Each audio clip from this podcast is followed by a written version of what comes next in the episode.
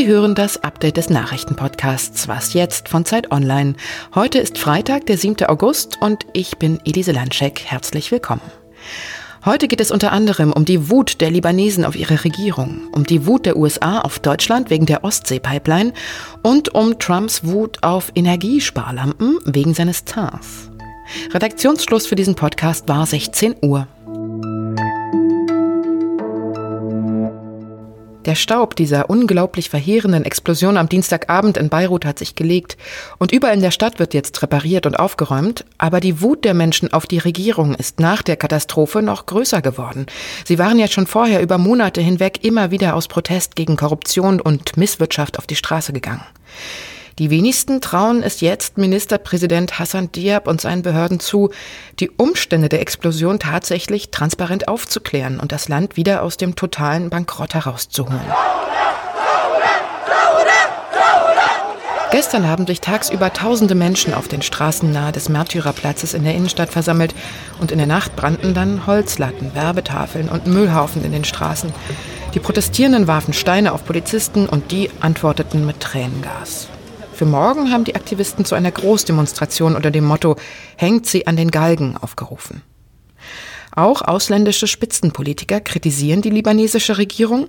So war gestern der französische Präsident Macron in Beirut nicht nur, um Hilfsgelder zuzusagen, sondern auch, um den Libanesen bei dem politischen Wandel in ihrem Land zu unterstützen. We have to launch a new political initiative because all this nervosity that you see, this fear, anger, this anxiety, this anger you have is against politicians.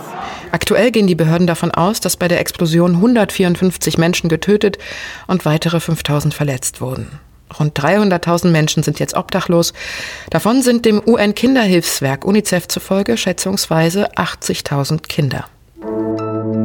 Get out now or risk the consequences. Zieht euch jetzt zurück oder riskiert die Konsequenzen. Das war schon vor zwei Wochen eine ganz klare Warnung von US-Außenminister Mike Pompeo an deutsche Unternehmen, die an dem Bau der Nord Stream 2 beteiligt sind. Denn die Ostsee-Pipeline, wie die Gasförderrohre von Russland nach Mecklenburg-Vorpommern auch genannt werden, soll Deutschland unabhängiger machen von US-amerikanischen Flüssiggasimporten. Und das bringt US-Präsident Trump und seine Republikaner in Rage.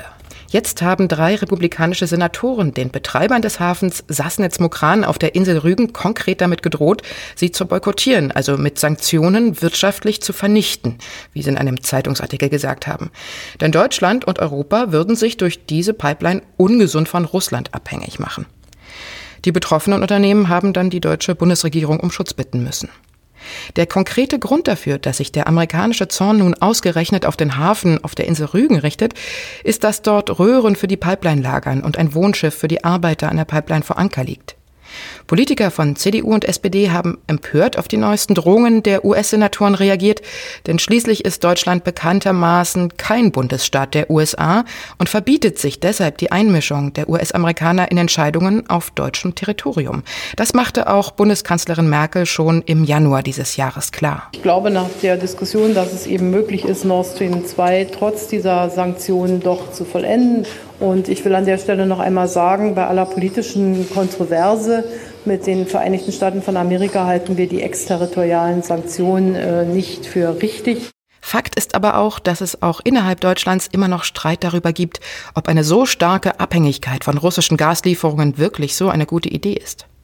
Und viele Länder der EU werfen Deutschland vor, damit die Ukraine und Polen weiter zu isolieren, da bisherige Gaspipelines durch diese beiden Länder verlaufen, Nord Stream 2 sie aber künftig ignorieren wird. Und auch die deutsche Umwelthilfe klagt gegen das Projekt und betont immer wieder, dass allein schon der Bau der Ostsee-Pipeline schädlich für die Natur ist. Und sie warnen auch zum Beispiel vor austretendem Methan unter Wasser. In Hamburg und Mecklenburg-Vorpommern ist die Schule schon wieder losgegangen. Nächste Woche folgen dann mehrere Bundesländer nach und man kann sagen, Corona bestimmt auch hier die Regeln. Zwei Schulen in Mecklenburg-Vorpommern mussten jetzt schon wieder gleich nach dem Start dicht machen. Eine weiterführende Schule in Ludwigslust ist heute kurz nach Unterrichtsbeginn geschlossen worden, weil sich eine Lehrerin mit dem Coronavirus infiziert hat. Und auch eine Grundschule in Kralmüritz ist betroffen. Dort hatte sich ein Schüler mit dem Virus infiziert. Das Kind und seine Mitschüler sind jetzt in Quarantäne geschickt worden und für die übrigen Kinder geht der Unterricht erstmal unter freiem Himmel weiter. Ich war ja gerade in Frankreich, wo auf vielen Titelseiten zu lesen war, dass die Deutschen jetzt gegen die Corona-Maßnahmen protestieren, beziehungsweise gegen die Maskenpflicht. Und die Franzosen, mit denen ich darüber gesprochen habe, konnten das gar nicht verstehen und haben mich gefragt, was bei uns Deutschen da eigentlich gerade schief läuft. Und das, obwohl ja die Franzosen selber eigentlich Meister im Demonstrieren sind und sich sehr gerne gegen Maßnahmen, die von der Regierung verordnet wurden, auflehnen. Meine Kollegin Svenja Meyer hat mit dem Konfliktforscher Dieter Rucht ein Interview für Zeit Online zu genau diesem Thema geführt und er erklärt das ganz anschaulich am Beispiel Italien. Den Deutschen geht es einfach zu gut. Also wenn wir jetzt an, Norditalien denken, äh, da war das Geschehen erstmal so massiv, dass man eigentlich nicht guten Gewissens auf die Straße gehen konnte und sagen, wo ist eigentlich das Problem? Ich sehe das gar nicht. Ja. Während es hierzulande einzelne befragte Demonstrierende gibt, die dann sagen, es gibt doch gar kein Corona. Ich habe in meinem ganzen Umfeld nachgefragt und kein einziger hat Corona. Also so sowas kann man in Norditalien in der Stadt Trento eben nicht sagen. Hat man für verrückt erklärt. Was noch? You're all good-looking people, but you look better under the old light bulb than that horrible new light bulb, right? But I particularly like it because I don't look so orange. US-Präsident Trump mag es nicht, wenn er in ein falsches Licht gerückt wird und macht dafür nicht nur Journalisten verantwortlich, sondern auch die Lampen selbst, nämlich die Energiesparlampen. Die würden ihn im Gesicht immer so orange aussehen lassen, das mag er gar nicht, sondern er zieht klassische Energiefresser-Glühbirnen den modernen Leuchten vor. Am allerliebsten hält er aber Pressekonferenzen im Freien ab, sagt er, weil er bei natürlichem Licht nämlich am besten aussehen würde. Grund für den Apfelsinenteint von Trump soll laut New York Times übrigens nicht das Licht, sondern ein ganz bestimmtes Bräunungspuder sein, das Trump sich vor Interviews immer auftragen lässt. Es gibt ja sogar böse Zungen, die den US-Präsidenten deshalb als Agent Orange bezeichnen. Sie haben noch mehr Beleuchtungsempfehlungen für den optimalen Teint für uns? Dann schreiben Sie uns unter wasjetzt.zeit.de eine E-Mail. Vielleicht können wir ja noch alle was von Ihnen lernen und dieses oder ein anderes Thema findet den Weg in unseren Podcast. Tschüss und ein schönes, heißes, hoffentlich nicht zu heißes Wochenende wünscht Ihnen Ihre Elise Landscheck.